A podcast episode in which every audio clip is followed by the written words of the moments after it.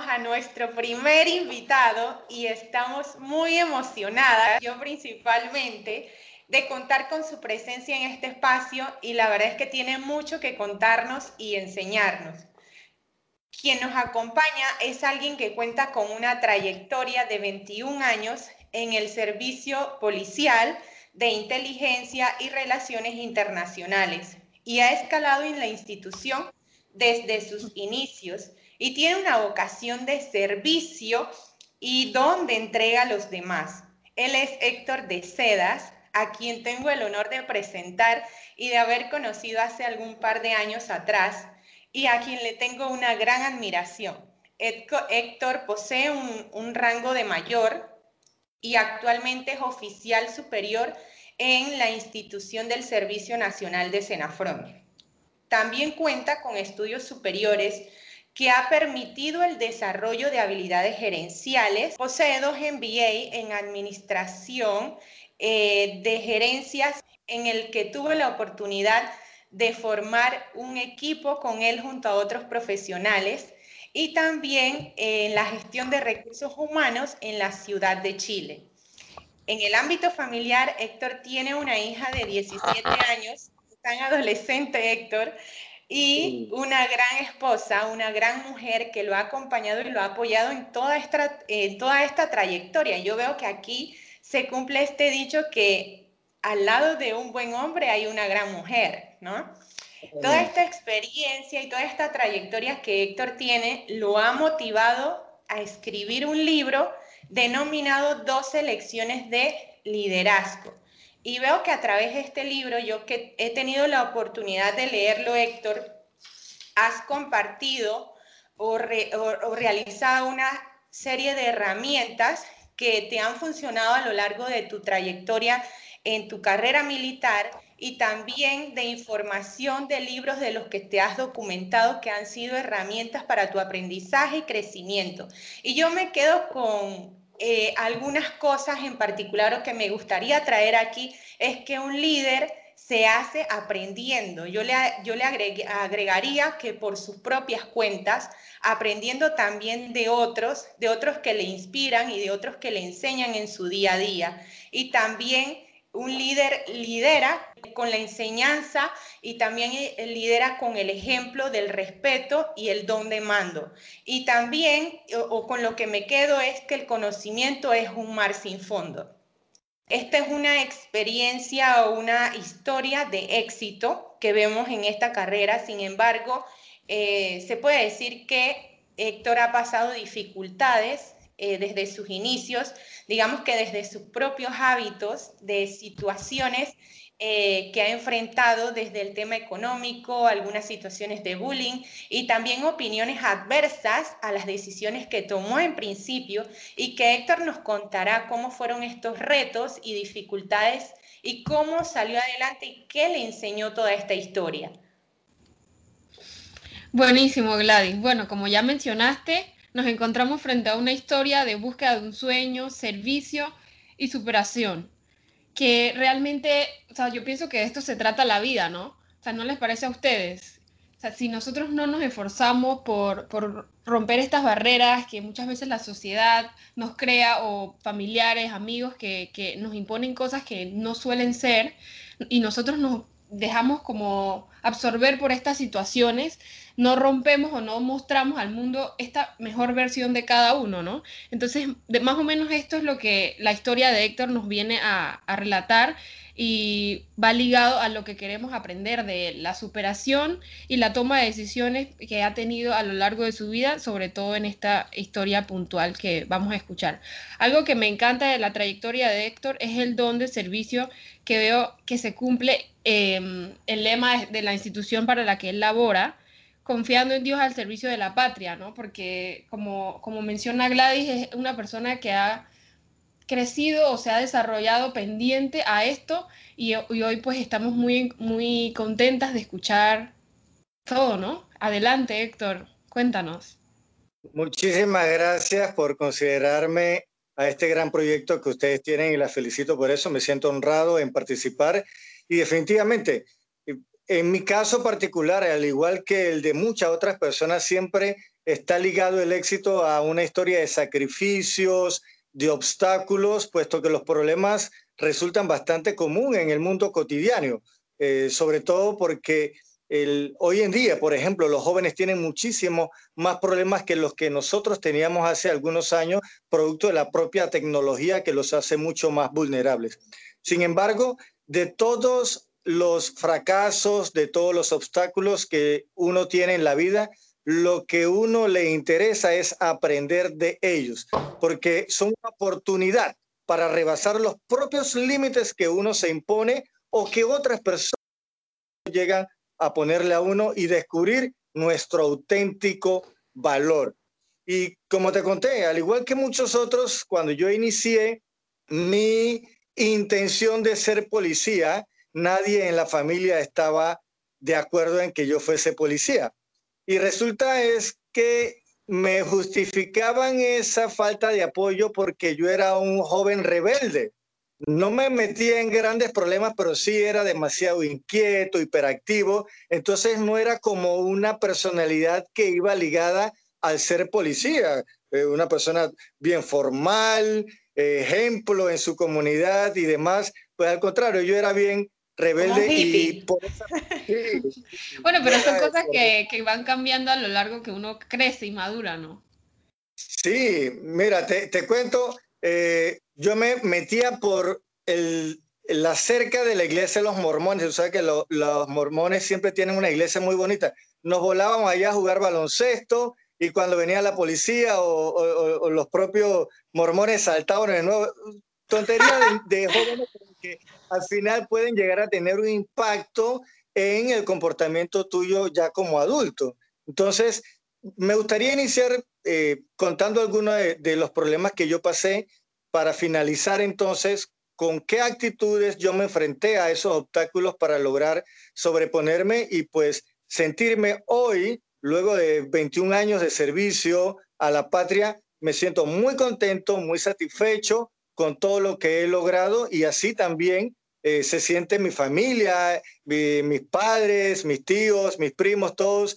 Eh, y esto es lo que hace que uno se sienta emocionado cuando otras personas entienden el propósito que uno buscó en la vida.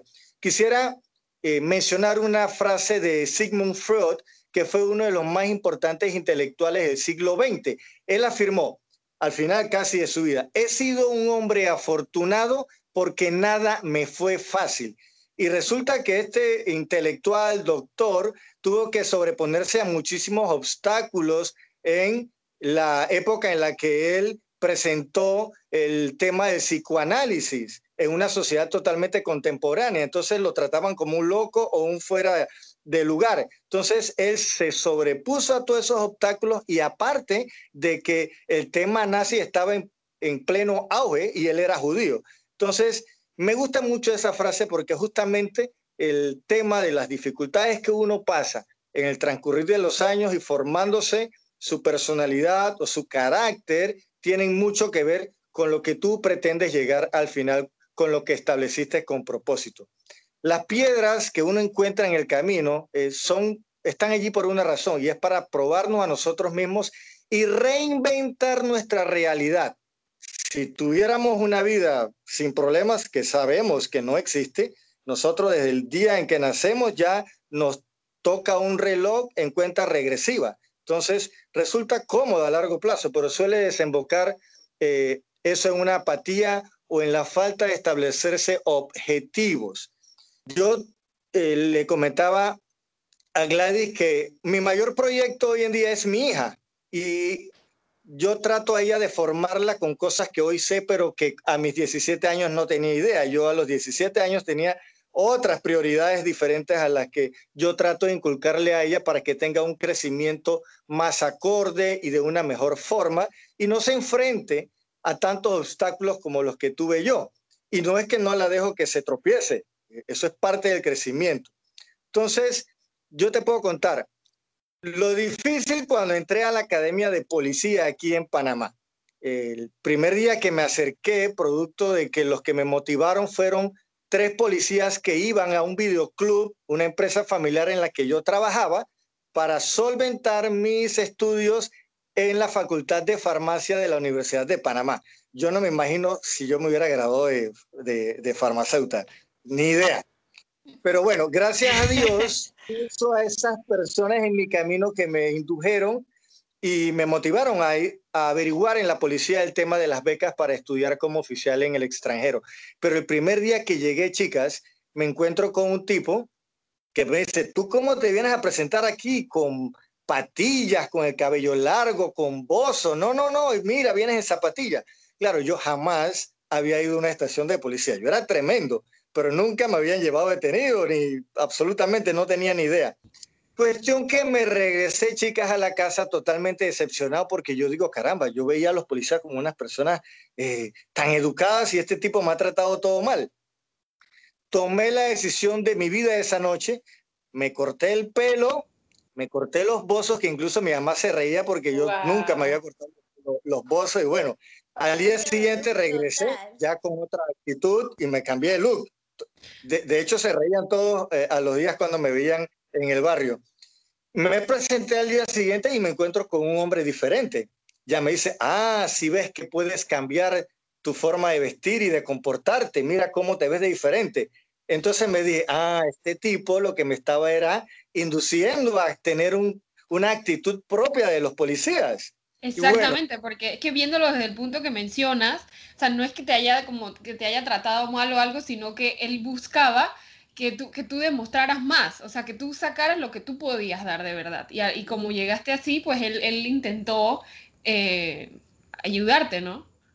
Hoy en día sigue siendo un superior mío y siempre se lo agradezco porque justamente si yo hubiera entrado sin que él me hubiera llamado la atención, muy probablemente no hubiera sido policía, porque me hubiera encontrado con otra pared, otro obstáculo allá. Él me remeció el palo, como quien dice primero, y me hizo caer en razón.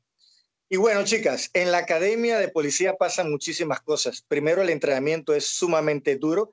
Hace 20, hoy en día es duro. Ahora imagínense, hace 20 años atrás, el entrenamiento físico, levantarse temprano, atender todas las instrucciones que le dan. Empecé a darme cuenta de que eso no era fácil y tampoco es que era barato. Ahí hay muchos gastos. Entonces, mi mamá ama de casa, mi papá mecánico del MOB, no era a quien yo podía decirles, papá, mándame 100 dólares o 50 dólares porque me quedé sin dinero aquí. Entonces, ahí empieza uno a entender todos esos valores y principios que los policías tienen en su formación. Otros me ayudaban, otros me compraban y me cedían de lo que ellos tenían porque veían la situación en la que yo me encontraba. Así hice una amistad que todavía al sueldo hoy la tengo, Adán Ramés Saavedra. Él en las visitas le llevaba muchísima comida y siempre me daba comida. Mi ven, eh, deseas, te voy a, ten, come. Yo sé que tú eres comelón, come aquí, come acá. Excelente, yo feliz con él. Y entonces yo le retribuía eso en ayudarle en algunas tareas o en explicarle algunos temas académicos. Chicas, una cosa que a mí me impactó y cuando yo superé eso, yo me dije a mí mismo, yo aquí me gradúo y yo voy a hacer de esta carrera policial mi propósito de la vida no como un destino que yo quiero buscar, sino como una forma de ser, de ayudar al resto de las personas. Mi mamá estaba embarazada, un embarazo de alto riesgo por su edad, y fue a visitarme un domingo. Fabuloso, yo feliz que mi mamá me fue a ver, pero cuando salió de la academia se vino un torrencial aguacero. Ella iba con un paraguas, la brisa le voló el paraguas y yo vi desde lejos a mi mamá toda mojada, peleando con el paraguas. Mira que todavía se me eriza de recordar eso. Y ella dirigiéndose hacia la parada mojada, esperar el bus que la transportara hacia Chorrera. Y eso a mí me quebró el corazón. Y ese día yo me hice una promesa y digo, de aquí yo me tengo que salir graduado porque mira cómo mi mamá con su embarazo ha venido a verme y cómo se ha mojada, quizás se refríe. Y bueno, eso fue uno de los mayores obstáculos que yo tuve porque mi mamá entonces también tuvo problemas, eh, obviamente por, por, la edad, eh, tuvo eh, un parto de siete meses, yo tenía que salir de la academia para ir a apoyarla en las noches, cuidándola junto con mis tías y demás, y en la mañana llegaba totalmente amanecido, cansado. y otros compañeros se turnaron para acompañarme y como, bueno, tú metes tres horas, yo tres horas y así. Eso es una de las cosas que a mí más me ha quedado de la unión que existe en los policías para enfrentarse a los obstáculos que se van apareciendo. Bastante compañerismo. Sí, muchísimo compañerismo. Y esa es una de las cosas que eh, caracteriza al ser policía. Y ese mismo compañerismo que vivimos entre nosotros lo extraponemos a la sociedad que es la receptora de nuestra vocación de servir, porque la razón fundamental de ser policía es servir a la ciudadanía para promover siempre una cultura de paz o garantizar la seguridad ciudadana. Chicas, y cuando resulta todo esto, me logré graduar, puedo afirmarlo ahora con, regocijo, con el primer puesto de honor de, esa, de ese grupo. Eso, yo se lo agradezco a mis compañeros porque ellos me ayudaron a sobrepasar todos esos obstáculos que pasaron. Mira, una uña enterrada en un periodo de formación, eso es horrible, te comento, porque eh, cómo te la sacas, cómo tienes que sacarte la uña y entonces te dan un límite de días que puedes estar incapacitado. Entonces me salió una uña enterrada, me dio dolor de muela, eh, me dio un salpullido horrible, quizás por los ácaros que estaban en, en, los colchones, o sea, un sinfín de situaciones que te dan, que tú te dices, ¿qué yo hago aquí? Yo puedo estar en mi casa durmiendo sabroso en un colchón. Estudiando farmacia.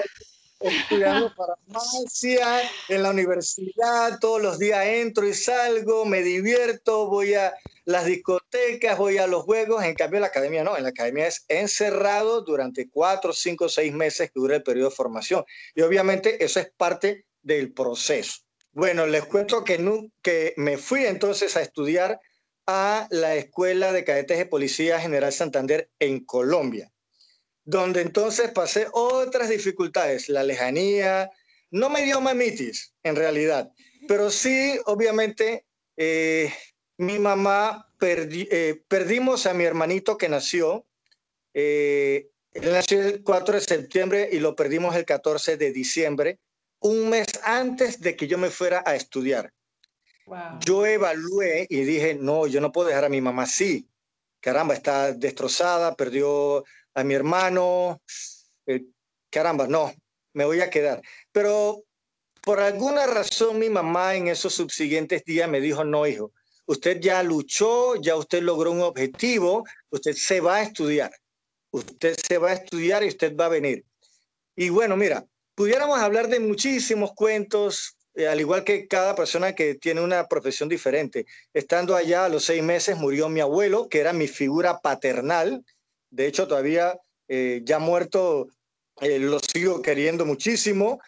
Y yo dije, no, si yo me regreso para Panamá, yo no regreso a Colombia. Así que me quedé un años sin venir a Panamá. Imagínate. Totalmente solo por allá. Algunos compañeros en mitad de año en las vacaciones viajaban y yo me quedaba eh, solo allá. Pues eh, siempre es un tema que te pone a meditar. ¿Qué hago yo aquí? Sin embargo, ¿cómo superé todos esos obstáculos? entendiendo que esos obstáculos eran un proceso para poder yo encontrar el verdadero valor que yo tenía y el propósito que yo ya había escogido. Y por fortuna, Dios me entregó ese propósito en la vida que es servir a, las personas.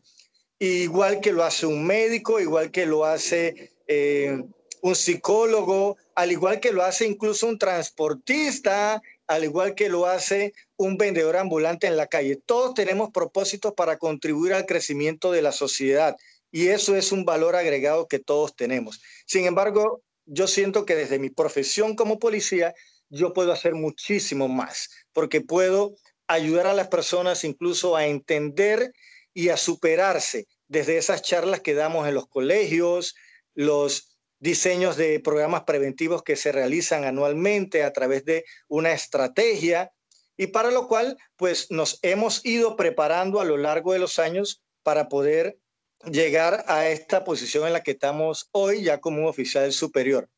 Yo le puedo recomendar a las personas que escuchan este grandioso proyecto de que nunca abandonen sus sueños. Pueden cambiar las rutas para llegar a tu sueño. 6 más 3 es 9, pero también 5 más 4 lo es. Hay diferentes formas de llegar a tu objetivo. Siempre y cuando tú mantengas enfocado en lo que tú quieres, lo vas a lograr. Yo siempre hablo mucho en positivo y a todas las personas con las que tengo oportunidad de influir en ellos, les digo, siempre piensen en positivo. Pero pensar en positivo no significa, chicas, de que todo va a salir bien. Van a haber obstáculos. Todos los días tenemos problemas. Yo incluso todos los días tengo un problema para levantarme a las cuatro y media de la mañana porque soy dormilón. Entonces, pero tengo que levantarme. La disciplina y la constancia ya hicieron un hábito y me tengo que levantar a esa hora. Entonces, no es solamente pensar en positivo, sino aceptar las cosas que se dan y orientar, hacer acción los pensamientos que tenemos para poder llegar a un final feliz. Eh, cuando ya logremos obtener eh, éxito para cada persona y no siempre es igual ni tampoco está ligado siempre al dinero o a lo que logres tener en, en plata, sino al cumplimiento de tus metas como tal. Entonces, el mensaje final es determinación en las búsquedas de esos sueños. No sé si han escuchado la fábula o la metáfora del águila. Esa, sí, los águilas eh, son aves majestuosas, las eh, dueñas y diosas de los cielos, eh, donde surcan con gran potencia y toda esa gran majestuosidad que ellas tienen, pero dice que a los 30 años las uñas pierden su filo y se empiezan a doblar de manera que ya no pueden capturar a sus presas. Las plumas ya se vuelven viejas y se les caen y no pueden mantener el vuelo. Y ellas se van a una fase de renovación.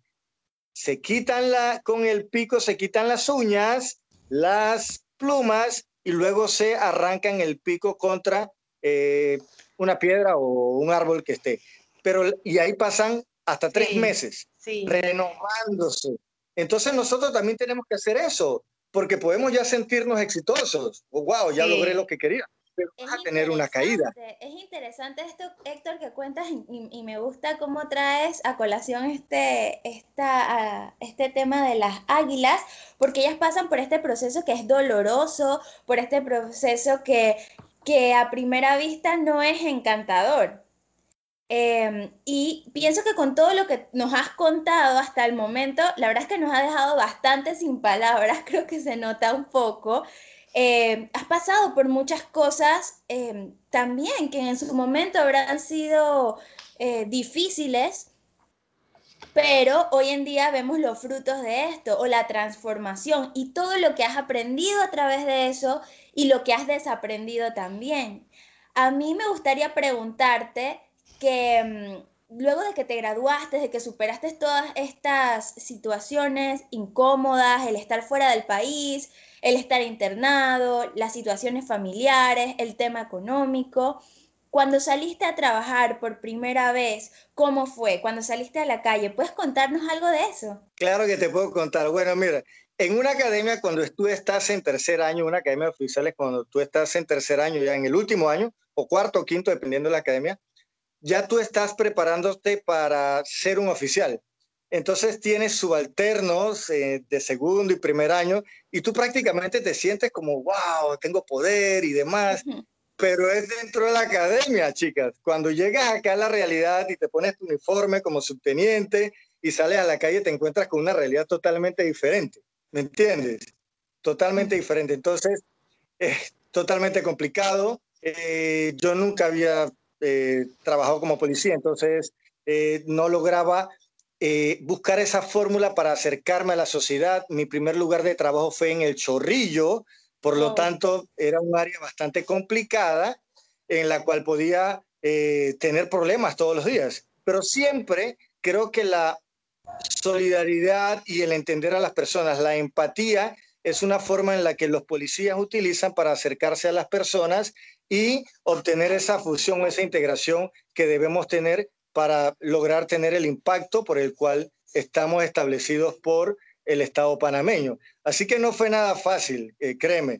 Eh, tener que poner en práctica lo que me habían enseñado en un escenario totalmente diferente, porque estudié en Colombia y me tocaba aplicarlo en Panamá, pues era bastante complicado, pero nuevamente traigo a relación el compañerismo que siempre existe porque mis superiores, los subtenientes antiguos, eh, me guiaban y me corregían, esto se hace aquí, esto se hace acá.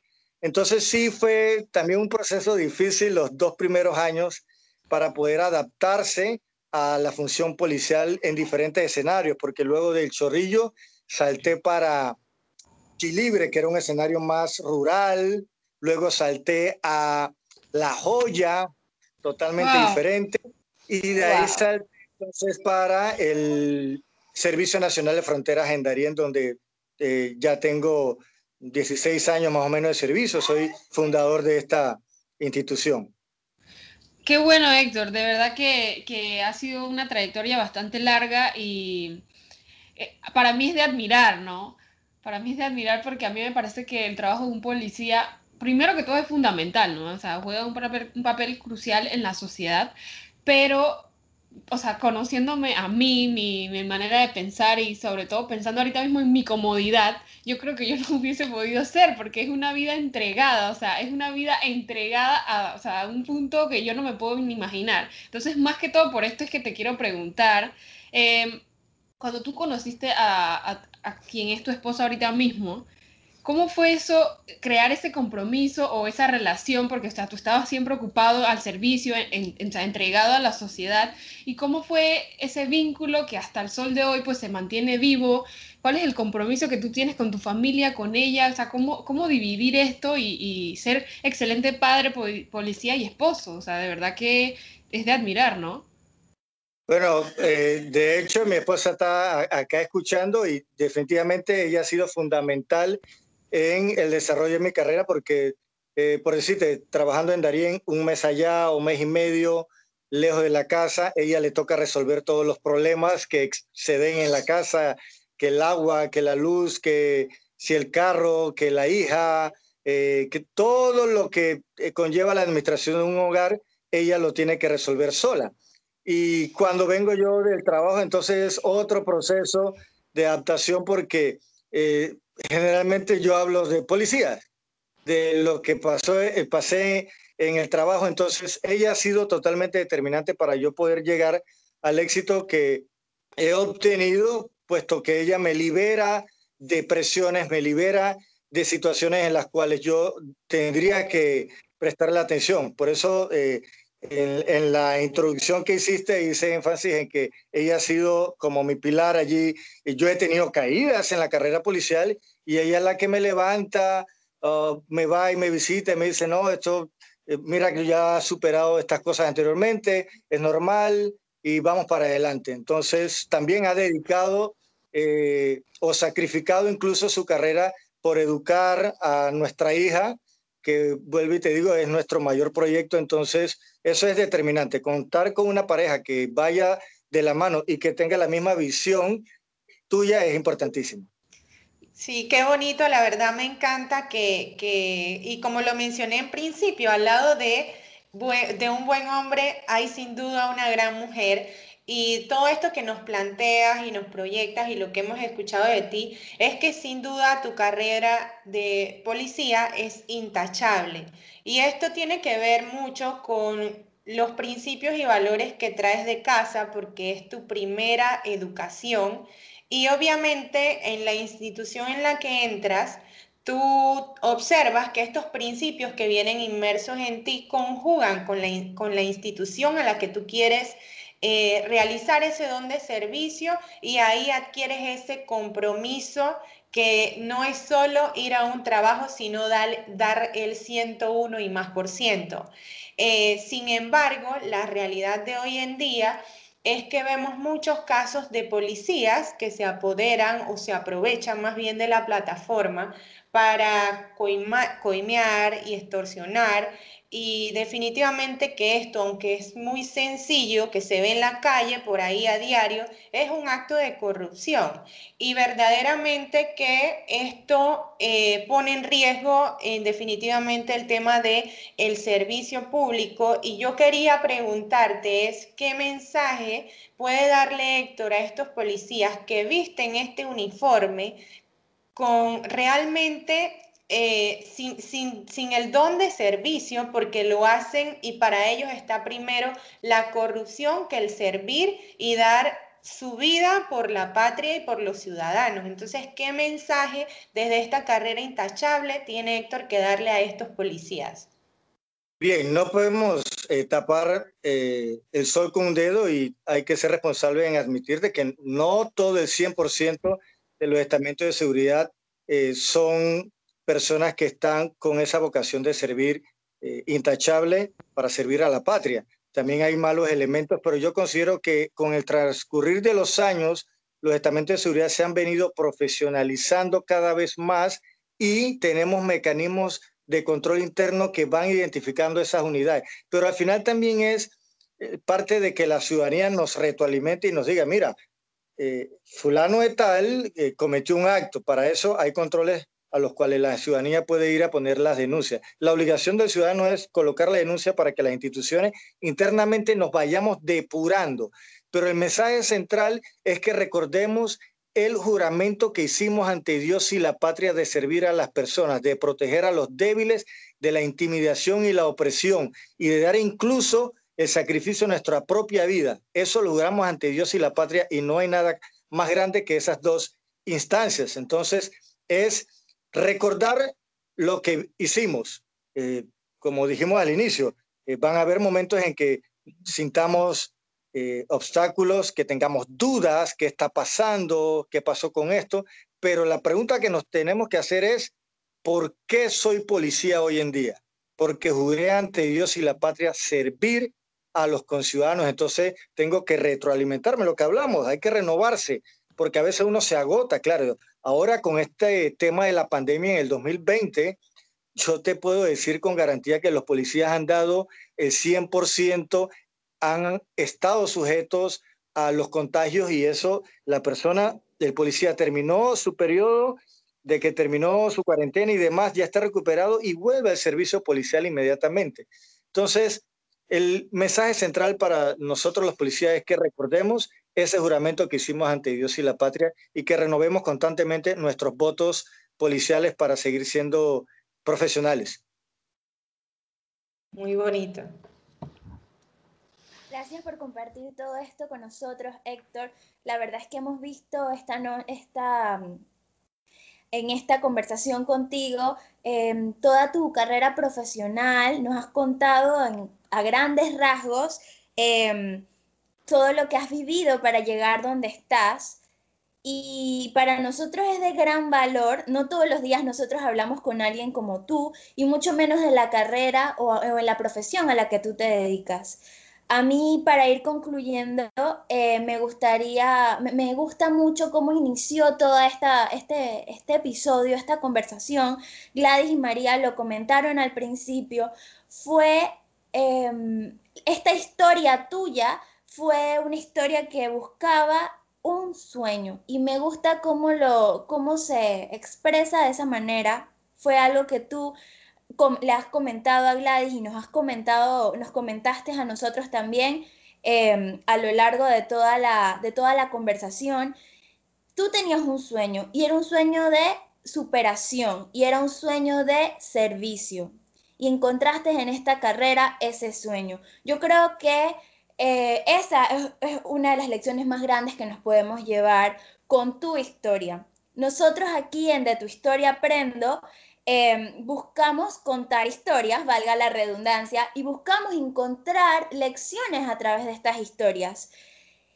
Nuestra idea más bien es que quienes hablen con nosotros o cuando nosotros conversemos a través de esta plataforma podamos eh, contar capítulos de nuestras historias de vida. Y hoy tú nos has resumido en poco tiempo tu historia profesional, pero nos has regalado pinceladas de tu vida también personal, de lo que viviste, de lo que atravesaste para llegar aquí donde estás. La verdad es que nosotros estamos muy agradecidas contigo por compartir con nosotros esto. Nos llevamos muchísimos mensajes, nos llevamos que mm, a pesar de los vaivenes que nos da la vida, y en este caso, en esta búsqueda de darse al servicio, a pesar de los vaivenes, de las subidas y de las bajadas, mantener esta constante de servir y me emociona mucho cuando hablaste también del juramento, porque creo que esto ha sido pilar en tu vida y es lo que nosotros hoy nos llevamos, es lo que nos estamos quedando. También lo que eh, esperamos que quienes nos escuchan se queden con esto y la verdad es que estamos muy, muy contentas de compartirlo contigo. Gracias por estar con nosotros, gracias por contárnoslos. No, gracias a ustedes. Definitivamente yo les quiero dar eh, un aplauso muy grande porque este proyecto que ustedes están llevando a cabo tiene un gran impacto en la sociedad, en aquellas personas que día a día, porque es que todos los días tenemos obstáculos que superar. Entonces, cuando ustedes realizan este tipo de iniciativas y las llevan a la ejecución, tienen verdaderamente eh, ese impacto que la gente espera. ustedes de pronto pueden medir lo que significa el proyecto que iniciaron y por eso lo ejecutaron. Pero cuando ustedes empiecen a tener sus escritos, sus llamadas de personas que digan, oye, mira que me gustó esto, me gustó lo otro, ustedes van a sentir el regocijo de impactar en la gente, de influir en algo. Y cuando nosotros impactamos en una sola persona, eso se siente una gran satisfacción. Así que yo les deseo muchísimo éxito, que se lo tendrán en el desarrollo de esto porque están invirtiendo de su tiempo, de sus capacidades, de sus habilidades para promover ayuda a otras personas. O sea que tenemos algo muy en común, que es la vocación de servir. Lo que ustedes están haciendo tiene un gran impacto y ayuda a generar cultura de paz y promover el crecimiento de las personas. Así que las felicito nuevamente. Muchas gracias, Héctor. De verdad, ahora que, eh, que, mencionas, otra, yo opino que otra cosa que tenemos que compartir, o sea, tenemos en común más bien, es que tú iniciaste todo esto por un sueño y es lo que a nosotros nos ha motivado, ¿no? Este es un sueño de nosotras y, y así espero que todo lo que mencionas se pueda cumplir y que, y que muchas personas lo escuchen y se sientan identificadas con todas estas historias que vamos a contar pues a lo largo de, de los episodios y las temporadas que vamos a tener. Como menciona Fanny, de verdad ha sido un placer conocerte, un placer escuchar tu historia y, bueno, encantada. Espero que sea muchísimo más camino de, en tu carrera policial y que muchas personas se puedan ver eh, identificadas contigo, puedas seguir dando ese servicio que tanto te apasiona. Un placer, Héctor, de verdad. Muchas gracias. Gracias, Héctor. Gracias por estar aquí y gracias a todos los que nos escuchan por eh, estar con nosotros a través de nuestras plataformas. Eh, los invitamos a eh, visitar nuestra página web www.detuhistoriaaprendo.com, nuestras redes sociales, eh, arroba de tu historia aprendo, Instagram y Facebook, y también sigan las redes sociales de Héctor, Héctor de Sedas, en Facebook, Instagram y Twitter, y pueden adquirir también su libro a través de sus redes sociales, lo pueden contactar directamente. Un abrazo, los queremos mucho y muchas gracias Héctor, saludos y bendiciones. Gracias.